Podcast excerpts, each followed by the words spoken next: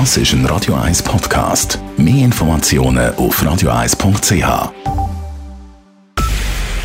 Es ist 9 Uhr.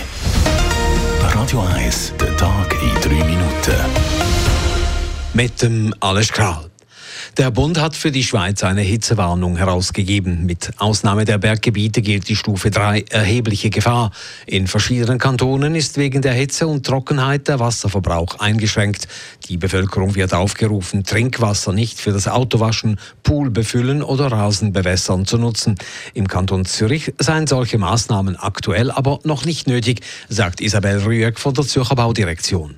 Es ist so, dass über 95 Prozent der Bevölkerung an der Wasserversorgung angeschlossen sind, die mehr als ein Standbein hat. Das heißt also, die Trinkwasserversorgung im Kanton Zürich ist sichergestellt. Es ist aber natürlich trotzdem so, Wasser ist ein kostbares Gut und man sollte damit haushälterisch umgehen, gerade jetzt, wenn es so trocken ist. Mit der Hitze steigt auch die Waldbrandgefahr. In Nordbünden, in Teilen des Wallis, im Tessin sowie im Raum Basel herrscht große Waldbrandgefahr, also Stufe 4 von 5. Es ist verboten, im freien Feuer zu entfachen.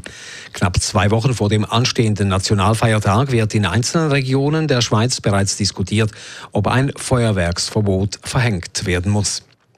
Die Hitze, aber auch Brände haben derweil fast ganz Südeuropa im Würgegriff. In Frankreich gilt die höchste Warnstufe, vor allem für den Westen und Südwesten. Am Atlantik südlich von Bordeaux sind in einem beliebten Urlaubsgebiet bereits 15.000 Hektar Pinienwald und Buschland niedergebrannt.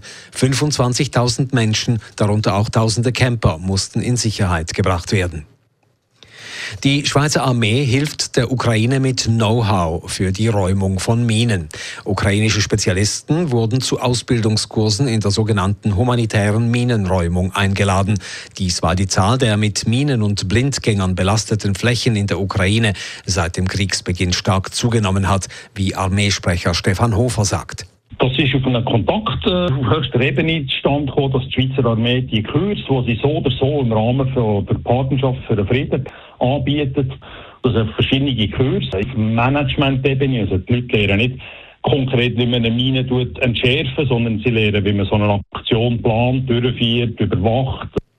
Mit diesem Beitrag sollen Räumarbeiten in der humanitären Minenräumung in der Ukraine sicherer, effizienter und wirksamer durchgeführt werden können, so Hofer. Fälle von Affenpocken sind in der Schweiz neu meldepflichtig. Damit zieht die Schweiz mit anderen Ländern gleich und reagiert auch auf die weiter steigenden Infektionen in Europa und den USA. Laut dem BAG soll die Meldepflicht helfen, Wissenslücken beim Übertragungsweg des Affenpockenvirus zu schließen und rechtzeitig Neuinfektionen zu erkennen und zu bekämpfen. Bis heute wurden in der Schweiz rund 200 Fälle bestätigt.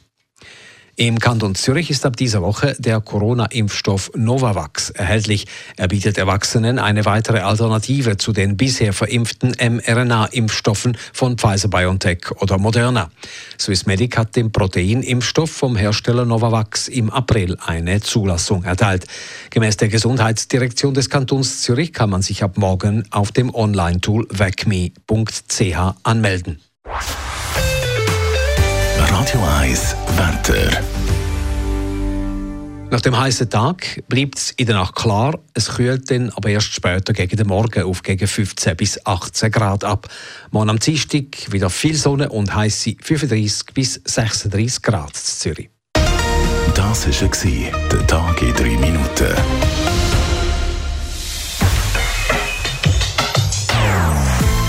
Non-Stop Music auf Radio 1.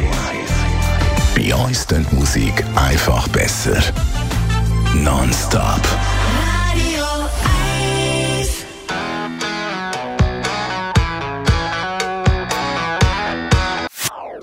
Das ist ein Radio 1 Podcast. Mehr Informationen auf radio1.ch.